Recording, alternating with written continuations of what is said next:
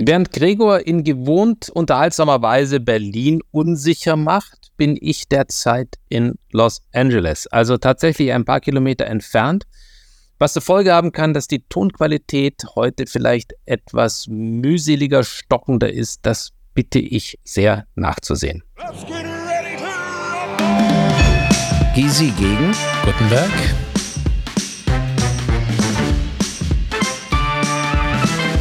Gysi gegen Gutenberg. Der Deutschland-Podcast. Gysi gegen Gutenberg. Guten Tag und herzlich willkommen, liebe Zuhörerinnen und Zuhörer, zu einer neuen Ausgabe von Gysi gegen Gutenberg. Wir freuen uns, dass Sie zugeschaltet haben und doch gibt es diese Woche eine Besonderheit. Nämlich Gregor sitzt mir heute nicht gegenüber. Er muss, er ist ein vielbeschäftigter Mann, seinen parlamentarischen Pflichten nachkommen und dort wahrscheinlich mit bestechender Rhetorik, so wie wir ihn kennen, seinen Kolleginnen und Kollegen im Bundestag gehörig auf den Nerven gehen. Und deswegen haben wir uns entschlossen, gemeinsam entschlossen, heute etwas zu machen, was eher ungewöhnlich ist. Gregor ist nämlich nicht ganz weg. Er wird nämlich durch mich vertreten. Und wir machen das in einer Form, die ein Versuch ist. Wir beide haben nämlich in diesen Tagen neue Bücher auf den Markt gebracht. Gregor eines, wo er im Dialog mit dem Journalisten, dem scharfsinnigen Journalisten Hans-Dieter Schütt, über große und kleine Themen spricht. Ein unglaublich unterhaltsames Buch. Und wo ich versuche, diesen Dialog ein wenig nachzustellen. Ich kann jetzt natürlich nicht beide Stimmen sprechen. Und es ist ein auch etwas waghalsiges Unterfangen, wenn ich plötzlich die Stimme Gregor Gysis bin, aber genau das wird so stattfinden. Und es wird mir natürlich irgendwann wahrscheinlich mal um die Ohren fliegen, weil ich plötzlich aus meinem Munde Gregor Gysi kommt. Und wenn mir das irgendwann mal jemand vorspielt und ich plötzlich Dinge gesagt habe, die so weit links von meinen Überzeugungen sind, aber nicht mit der Frage gekoppelt sind, kann das natürlich hochgefährlich für mich werden. Ich will es aber trotzdem machen, um Ihnen einen Eindruck von diesem Buch zu geben. Hans-Dieter Schütt ist natürlich auch nicht bei mir. Dafür sitzt neben mir mein Bruder, der die Rolle von Hans-Dieter Schütt übernimmt. Also, zwei Gutenbergs lesen heute aus einem Buch vor, wo sich zwei Vertreter, die jetzt würde ich mal sagen, etwas links im politischen Spektrum stehen, und wir beide das ja eher nicht tun. Und das kann vielleicht die eine oder andere bizarre Situation hervorrufen. Es ist allerdings ein wunderbares Buch. Ich kann es Ihnen wirklich nur ans Herz legen und wir werden einige Episoden daraus vortragen. Gleichzeitig habe ich ein Buch geschrieben. Dazu sage ich gleich noch etwas mehr und daraus wird auch ein wenig vorgelesen. Also, das Ganze ist heute mehr ein Hörbuch. Gysi gegen Gutenberg, aber wir hoffen, dass Sie gleichzeitig viel Freude trotzdem an uns und unseren Gedanken haben. Das Buch von Gregor Gysi mit Hans-Dieter Schütt heißt Auf eine Currywurst mit Gregor Gysi. Es basiert darauf, dass Hans-Dieter Schütt und Gregor Gysi viel zusammen unterwegs waren. Wir haben wieder Veranstaltungen gemeinsam gemacht. Und Hans-Dieter Schütt hat diese Reisen zum Anlass genommen, um bei einer Currywurst, das war ein bisschen der Ausgangspunkt, aber es war natürlich nicht immer eine Currywurst, ein Gespräch mit Gregor Gysi zu beginnen über die großen und kleinen Themen unseres Lebens. Und das Ganze ist äußerst unterhaltsam gelungen und ist in Dialogform und ist im Aufbauverlag erschienen. Und Gregor wird sich natürlich besonders freuen, wenn Ihnen dieses Buch so zusagt, dass Sie auch zugreifen im Bücherregal oder für Ihr Bücherregal. Wir beginnen mit einem Dialog aus dem Buch, in dem es um Rhetorik geht. Rhetorik, etwas, was Gregor nicht ganz fremd ist. Und ich gebe weiter an meinen Bruder, Schrägstrich Hans-Dieter Schütz, der diesen Dialog beginnt. Herr Gysi, ist das Reden erlernbar? Hm, begrenzt. Bestimmte Dinge kann man, andere nicht. Träne für öffentliche Auftritte haben Hochkonjunktur. Ich habe wenig Vertrauen in solche Leute. Sie leben davon, dass die Gesellschaft die Menschen zunehmend in Rollen zwingt, die sie ihrem Wissen entfremdet. Sie dagegen? Ja, ich dagegen versuche, meinem Naturell treu zu bleiben. Zugleich muss man allerdings kontrolliert agieren. Man tritt als Politiker oder Politikerin auf, aber man darf doch nicht eine Sekunde lang glauben, man sei schon deshalb so etwas wie eine Erscheinung. Die flüssige Rede ist eine Kunst. Ja, man kann auch Überflüssiges absolut flüssig vortragen. Alles ist eine Gratwanderung. Rezepte gibt es nicht. Wer bei einer Rede nach Worten sucht, kann schlecht vorbereitet sein. Aber das kann auch Ausdruck dafür sein, dass Wahrheit grundsätzlich Suche und Herantasten ist. Auch beim Argumentieren in eigener Sache gilt, sei du selbst. Und das ist, was wir aus dem Alltag wissen, das schwierigste Unterfangen des Lebens, was einen da immer wieder alles dazwischen kommt. Feilen Sie lange an Ihren Reden? Dann kommt darauf an, wie schwierig eine Sache ist. Wenn es heißt, man feile an einer Rede, dann kann das heißen, ihre Kanten schärfen oder aber abschleifen, begradigen. Meistens heißt es beides. Und meistens findet auch beides statt, stimmt. Ob bewusst oder unbewusst. Üben Sie Pointen? Also ich bitte Sie, in der Regel geht es mir vor Mikrofonen und Kameras wie allen Leuten. Erst hinterher weiß ich, was ich hätte sagen oder entgegnen sollen. Wenn eine Pointe gelingt, ist man mitunter selbst überrascht und weiß nicht in jedem Falle, wie sie zustande kam. Waren Sie schon als Schüler ein Volkstribun? Ich redete gerne und sagte mit Begeisterung Gedichte auf. Ich stellte fest, es spielte auch keine Rolle, ob es ein kämpferisches Gedicht war, ob von Schiller oder von Goethe oder Brecht. Das andere war, dass mein Vater, Verleger, Kulturminister, Botschafter, Staatssekretär. sehr gut ganze Runden unterhalten konnte, gerade mit seiner Rhetorik. Und das schulte mich insofern, als mir schon etwas Besonderes einfallen musste, wenn ich als Kind etwas dazwischen sagen wollte und die jeweilige Runde mich bemerken sollte. Was genau lernten Sie vom Vater? Rhetorisch? Von ihm lernte ich mich mit Beispielen, lernte ich mit, mit, mit Beispielen zu operieren, um so den Gedanken, den man hat, verständlicher zu machen, statt die Dinge nur abstrakt auszudrücken. Man sagt, der Apfel fällt nicht weit vom Pferd. Eben. Sie wissen, worauf ich hinaus will. Während unser Vater ein glänzender Rhetoriker war, hielt unsere Mutter übrigens ungern Reden. Öffentlich zu sprechen war ihr eine furchtbare Vorstellung, aber Filme konnte sie fantastisch nacherzählen. Was interessierte Sie an Gedichten? Ich begeisterte mich für Betonungen, für Rhythmen innerhalb der Strophen, wobei auch ich einem Aberglauben verfallen war, der weit verbreitet ist. Legt das Buch am Abend unter das Kopfkissen, dann lernt es sich über Nacht von ganz allein. Abends las ich ein Gedicht zwei bis dreimal, dann kam das Buch unter das Kopfkissen, am nächsten Tag saß der Text. Und tatsächlich vergaß ich ausnahmsweise dieses Ritual, konnte ich das Gedicht nicht auswendig hersagen. Auch die Einbildung gehört bekanntermaßen zur Bildung. Gab es für Sie rhetorische Vorbilder? Außer meinem Vater? Nein. Ich hatte ja nie in Erwägung gezogen, in die große Öffentlichkeit zu gehen, gar in die Politik. Es gab in der frühen Bundesrepublik sehr unterschiedliche gute Redner. In der DDR auch. Ja, ja, Erich Honecker war ein Wunderkind. Er sprach mit vier Jahren schon, wie später mit 70. Genosse Gysi. Ja, einverstanden gestrichen. Bewunderten Sie Herbert Wehner? Ja, an Herbert Wehner habe ich bewundert, dass er einen Satz mit 14 Relativsätzen bilden konnte und dennoch irgendwann das Schlussverb fand. Brillant. Bei Willy Brandt verführt mich allein schon diese dunkle, leicht raue Stimme. Helmut Schmidt, ebenfalls ein geschliffener Redner, hatte eine interessante Angewohnheit. Im Bundestag schob er sein Manuskript immer seitlich sowie oben und unten gerade, obwohl es keinen Zentimeter schief lag. Eine Fernsehdokumentation zeigte, dass es nahezu zwei Dutzend Abgeordnete gab, die diese Schmidt-Geste bei ihren Reden kopierten. Nachdem Schmidt den Bundestag verlassen hatte, verschwand auch dieses Spielchen mit der Akkuratesse. Kopien gehören zum Leben. Na, ab und zu erwische ich mich dabei, wie meine Fingerspitzen zur Merkel-Raute sich formen. Die Psyche ist eine spannende Angelegenheit. Und Franz Josef Strauß? Äh, für mich eher ein Krawallredner. Es ging bei ihm nicht ohne Beleidigung. Wie Wehner. Nee, bei dem war das anders. Der hatte Witz, äußerst galligen Witz. Als der Abgeordnete der CDU Wohlrabe im Bundestag sprach, erklärte Wehner ihn zum Täuscher, denn er sei ja eine Übelkrähe. Den Beinamen wurde Wohlrabe nie wieder los. Lügt politische Sprache? Ja, sehr oft, ja. Klimawandel klingt geradezu malerisch, wo es doch eine drohende Katastrophe zu benennen gibt. Der Begriff der militärischen Spezialoperation verschleiert, dass es sich um Krieg handelt. Die Beschneidung von Arbeitsrechten wird als Flexibilisierung des Arbeitsmarktes getarnt. Sind Sie gern spitzfindig? Das hat seinen Reiz. Es gibt auch interessante Fragen. Beim wievielten Weizenkorn fängt etwas an, ein Kornhaufen zu werden?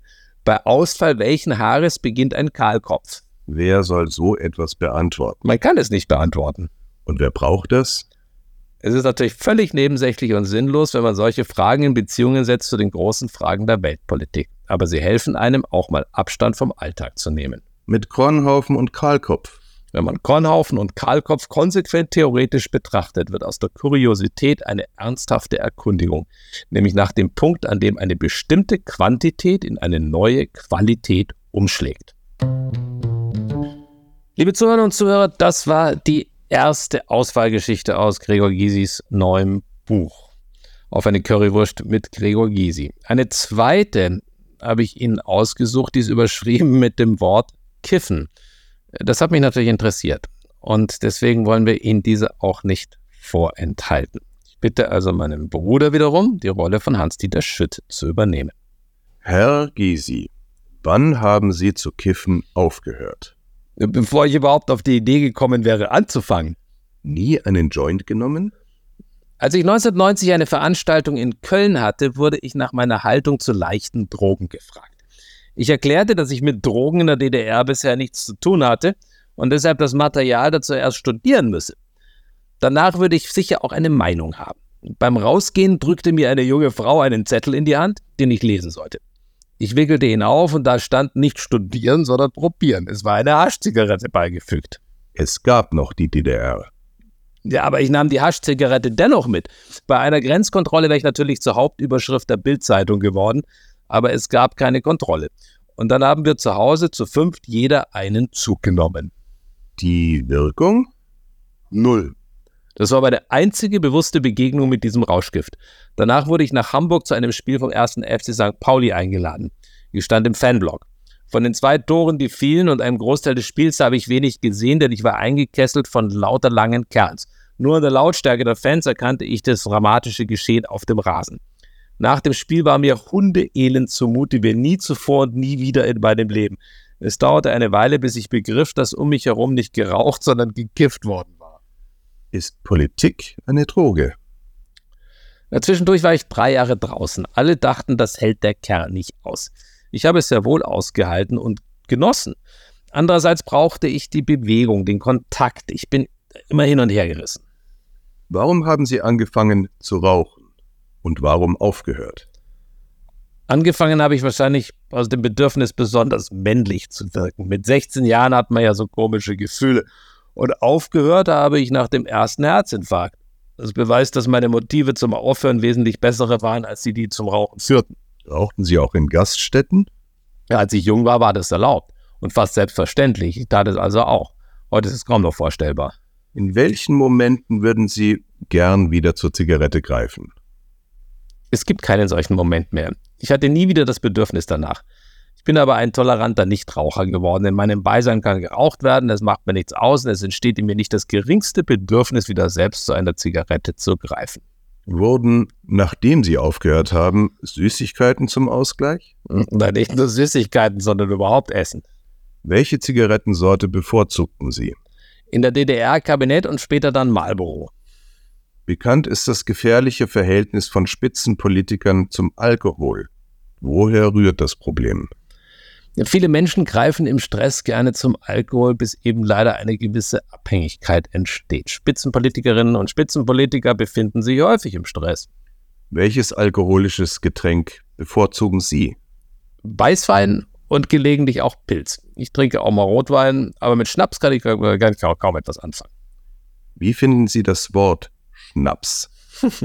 darüber habe ich mir noch keine Gedanken gemacht und bin im Augenblick auch nicht bereit, mir darüber Gedanken zu machen. Mögen Sie Cocktails? Ja, nur sehr selten trinke ich mal einen Cocktail. Da, da treten so schnell, wie soll ich sagen, äh, Wirkungen ein. Gehen Sie manchmal mit Abgeordneten einen trinken? Nein, mit Freundinnen und Freunden. Darunter gibt es nur wenige Abgeordnete aus meiner Fraktion. Sie absolvieren viele Abendveranstaltungen. Wie gestaltet sich bei Ihnen der sogenannte Absacker? Die meisten verstehen darunter einen Schnaps zum Abschluss. Mir genügt eine Weißweinschorle. Liebe Zuhörer und Zuhörer, das war ein zweiter Ausschnitt aus Gregor Gysis neuem Buch. Damit Gregor in diesem Herbst den Buchmarkt nicht alleine aufrollt, habe ich auch eine Publikation auf den Markt gebracht. Nein, es war natürlich etwas, was schon sehr viel länger geplant war und es ist eher zufällig, dass wir beide in diesem Herbst auf den Büchermarkt kommen. Bei mir ist es ein ganz anderes Buch geworden, nämlich eines, das Alltagssituationen beschreibt, die ich über viele Monate hinweg auf einer Social-Media-Plattform veröffentlicht habe. Das mag etwas erstaunlich klingen, wie man von Social Media in ein Buchprojekt hineinkommt. Aber ich wurde letztes Jahr geboten, als ich, gebeten, als ich meinen ersten Dokumentarfilm damals über Wladimir Putin gedreht habe, doch dafür auch auf den sozialen Medien, in den sozialen Medien zu werben. Ich fand die Vorstellung grauenvoll, weil mir dieses, diese Art von Trommeln nicht liegt und ich in den sozialen Medien im Grunde immer nur ganz wüste Beschimpfungen und ähnliche Dinge wahrgenommen habe und nicht wirklich eine ganz hohe Qualität. Da hat mir irgendjemand gesagt, probier doch mal jetzt nicht Instagram oder Twitter oder irgendwelche dieser sehr lauten Kanäle aus, sondern LinkedIn. LinkedIn ist eigentlich eine Business-Plattform. Da kannst du dann werben für den Film und mal ausprobieren, ob das in irgendeiner Form klappt. Nun, ich habe mich dran gemacht, ich hätte genauso gut für ein Haarpflegemittel werben können. Es hatte überhaupt keine Resonanz. Und da habe ich beschlossen, machen wir doch mal was ganz anderes. Schreib auf einer Plattform, wo sonst im Wesentlichen für Geschäftsideen und Verbindungen und ähnliches geworben und getrommelt wird. Schreib doch mal einfach deinen Alltag auf. Kleine Geschichten, Erlebnisse, mit denen sich vielleicht der ein oder andere identifizieren kann, die auch einen Bezug herstellen zu der ein oder anderen größeren Frage oder die einfach mal nichts anderes sind als das, was wir gegenwärtig erleben. Und daraus entstanden diese Geschichten. Und man hat mir am Anfang gesagt, das wird nie was. Und tatsächlich gingen die zu, die, wie sagt man, die Klickzahlen und die Viewerzahlen, wie man das heute neudeutsch sagt, komplett durch die Decke. Es sind, jeder Post ist in viele hunderttausendfach mal gelesen worden, waren viele, viele Kommentare. Und irgendwann haben wir beschlossen, daraus ein Buch zu machen, weil ich immer wieder gebeten wurde, machen Sie doch ein Buch daraus. Und das ist jetzt das Produkt. Das Buch heißt drei Sekunden. Bei drei Sekunden ist die, wenn man so will, Maßeinheit, in der maximal die Gegenwart wahrgenommen werden kann und viele dieser Themen die Gegenwart behandeln. Ich lese Ihnen zwei Stücke heute daraus vor und würde mich freuen, wenn sie Ihnen gefallen. Die erste Geschichte. Wieder eine Zugfahrt in der Mitte Deutschlands. Unerwarteter Müßiggang, als mir die Deutsche Bahn 70 Minuten schenkt. Über die Lautsprecher nuschelt der leitende Schaffner einen Brei aus Verspätungsgründen, versäumten Anschlüssen und Bitte um Nachsicht. Vom Vordersitz ein dünnes, resigniertes Stimmchen. Nicht mal ein Bedauern hört man bei den Floskeln noch heraus, alles flöten gegangen. Mich stört es nicht, wenigstens ehrlich. Allein die heutige Inflation von Pannen würden jeden Anflug von Reue sogleich entwerten. Diesmal funktioniert zur Abwechslung die Klimaanlage nicht. Auch die Steckdosen sind tot. Demgemäß haben vor zwei Stunden meine Kopfhörer ihren Geist aufgegeben, der Computerbildschirm ist schwarz. Mir bleibt meine letzte analoge Zuflucht, die klassischen Druckerzeugnisse. Vereinzelt werde ich belächelt, wenn ich mit einem Stapel Zeitungen und Büchern unter dem Arm verreise. Wie zuletzt auf einem Flug nach Helsinki, eine denkwürdige Begebenheit. Auf dem Gangplatz saß bereits ein junger Mann, Typ Fleisch gewordene McKinsey-Studie. Ich musste ans Fenster. Aufstehen kam für den Herrn nicht in Frage. Gnädig nahm er seine Beine zur Seite. Ich zwängte mich vorbei.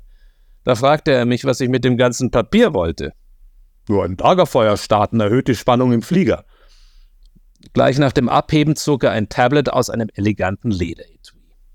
Seine Finger und ein Pencil bearbeiteten das Gerät in atemberaubender Geschwindigkeit. Alle paar Minuten wischte er mit einem Tuch die Fettflecken auf Tastatur und Monitor ab. Es mag einen medizinischen Fachbegriff für solches Verhalten geben. Schließlich widmete ich mich der Zeitungslektüre und erntete zunehmend böse Blicke. Mein Nachbar war offenbar vom Rascheln der Blätter genervt. Zugegeben, es waren nicht wenige. Schließlich konnte er nicht mehr an sich halten. So alt sehen Sie doch noch gar nicht aus. Bitte? Sie könnten doch genauso gut digital lesen. Naja, so jung sehen Sie nicht mehr aus, als dass der Erziehungsauftrag Ihrer Eltern nicht als abgeschlossen gelten dürfte. Warum so unfreundlich? Belehren konnte er, schlagfertig war er nicht, er schwieg. Bis er mich fragte, ob er die Steckdose von meinem Sitz nutzen dürfte. Seine war offenbar defekt. Was selbstverständlich. Auch meine hatte keinen Strom. Kurze Zeit später klappte der Jüngling das Tablet zu. Kein Saft mehr. Noch mindestens 90 Minuten Flug. Nach einer Weile hielt ich ihm eine deutsche Wochenzeitung vor die Nase. Wollen Sie die? Sie können auch gerne rascheln. Er grunzte etwas Unverständliches. Bis der Kapitän den Sinkflug einleitete, starrte er nur auf den Vordersitz. Einmal rüffelte er die Flugbegleiterin wegen der Qualität seines Weines an. Er meinte die Miniflaschen mit Schraubverschluss. Eher selten ein alter Bordeaux. Die Dame konnte bemerkenswert gut zurückrüffeln, ob der Wein denn kochen würde. Auf meiner Bahnfahrt wird unterdessen stolz verkündet, dass man vier Minuten aufgeholt hätte. Leider sei nun aber auch die gesamte Elektronik im Bordrestaurant gestört. Von jetzt an werden Snacks und Getränke im Kinderabteil verkauft. Wir freuen uns auf Ihren Besuch, tönt es aus dem Lautsprecher. Ein Fahrgast beklagt sich beim Schaffner über die verwehrte Currywurst. Im Kinderabteil gibt es noch reichlich Bier, der Herr. Es ist 21.30 Uhr. Liebe Zuhörer das war die erste Leseprobe. Ein zweites Kapitel aus meinem neuen Buch Drei Sekunden. Ich habe mir den Spott meiner Familie hart erarbeitet. Gelegentlich ertappt sie mich, wenn ich mir Bares für Rares in der ZDF-Mediathek ansehe.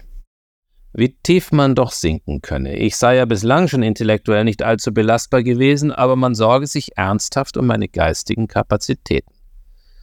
Zugegeben, wenn man nur einige Minuten der Sendung sieht, ist dieses Urteil schnell gefällt. Auch ich wäre wohl ungnädig.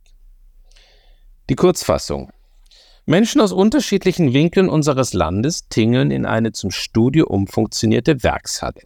Sie kommen nicht mit leeren Händen, sondern haben etwas Seltenes oder Kurioses im Gepäck. Erbstücke, Schmuck, manche ein Flohmarktschnäppchen. Diese Exponate werden von Experten geschätzt. Deckt sich die Expertise mit den Preisvorstellungen der Gäste, dürfen diese in einen weiteren Raum, wo sie schließlich auf eine bunte Truppe Händler treffen. Dort wird mehr oder weniger geschickt um den Verbleib des guten Stückes gefeilscht. Moderiert wird das Format von einem fast unanständig fröhlichen Mann mit mächtigem, gezwirbelten Schnurrbart, der seinen Gästen sofort das Du anbietet. Eine verbale Umarmung, der sich weder die habilitierte 90-jährige Regierungsdirektorin im Ruhestand noch der 17-jährige Auszubildende entwinden kann. Soweit, so unspektakulär. Was fesselt mich also wiederkehrend an diese Sendung? Ein selten gewordenes Medienerlebnis. Fernsehen ist heute oftmals ein Instrument der Verächtlichmachung. Ein aus dem Mittelalter in die Neuzeit gewuchteter Pranger. Fremdschämen eingepreist. Anders hier. Es wird weder skandalisiert noch bloßgestellt. Es fällt kein zynisches Wort. Der Moderator Horst Lichter ist ehrlich interessiert am Gegenüber. Er wirkt auf mich wie ein Melancholiker des Alltags. Seine Lebenskurven geschwungen wie der Schnurrbart und der Habitus legen es nahe. Eine Antithese zu den Grandland, Zeigefingerwedlern und Empörten, die uns sonst senderübergreifend auflauern. Bares für Rares. Zuweilen entpuppt sich ein rissiges Gemälde aus einer Haushaltsauflösung als Meisterwerk. Statt der erhofften 80 Euro ist es Tausende wert. Das Erstaunen, die Aufregung, die Freude sind ansteckend. Man kann nicht anders, als sich mitzufreuen. Ein kleines Therapeutikum für eine Gesellschaft, die Missgunst durchaus fehlerfrei zu buchstabieren weiß. Oder jemand trennt sich von einem geliebten Gegenstand. Ein Bär von einem Mann zunächst polternd ringt um Fassung. Später berührt ein kinderloser Witwer ein letztes Mal die Brosche seiner Frau. Für mich haben solche Augenblicke mehr Kraft als die inquisitorische Genugtuung eines abendlichen Talkmasters, nachdem er einen seiner aufmerksamkeitssüchtigen Gäste in die Stotterfalle gejagt hat. Fernsehen gestattet scheinbar alles. Selbst die Authentizität ihrer Protagonisten. Ein Geschenk. Kürzlich blieb ich bei dem Satiriker Böhmermann hängen. In Wirklichkeit der Pranger. Verlangt ihn meine dunkle Seite? Liebe Zuhörerinnen und Zuhörer, danke, dass Sie mir heute zugehört haben und trotzdem uns zugehört, weil meine Stimme die von Gregor heute einmal übernehmen durfte.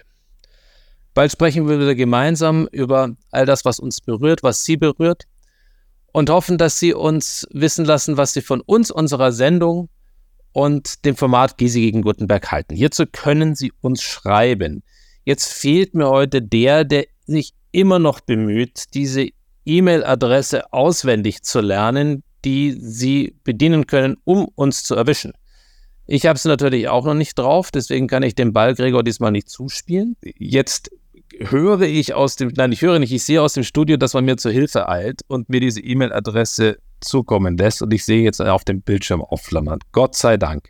Also, Gregor, du bist aus dem Schneider, ich jetzt auch. Schreiben Sie uns unter ggg at openminds.media. Ich, wir freuen uns bald wieder, Sie als unsere Zuhörerin bei uns zu wissen, wünschen Ihnen eine wunderbare Woche und bis zum nächsten Mal. Auf Wiederhören.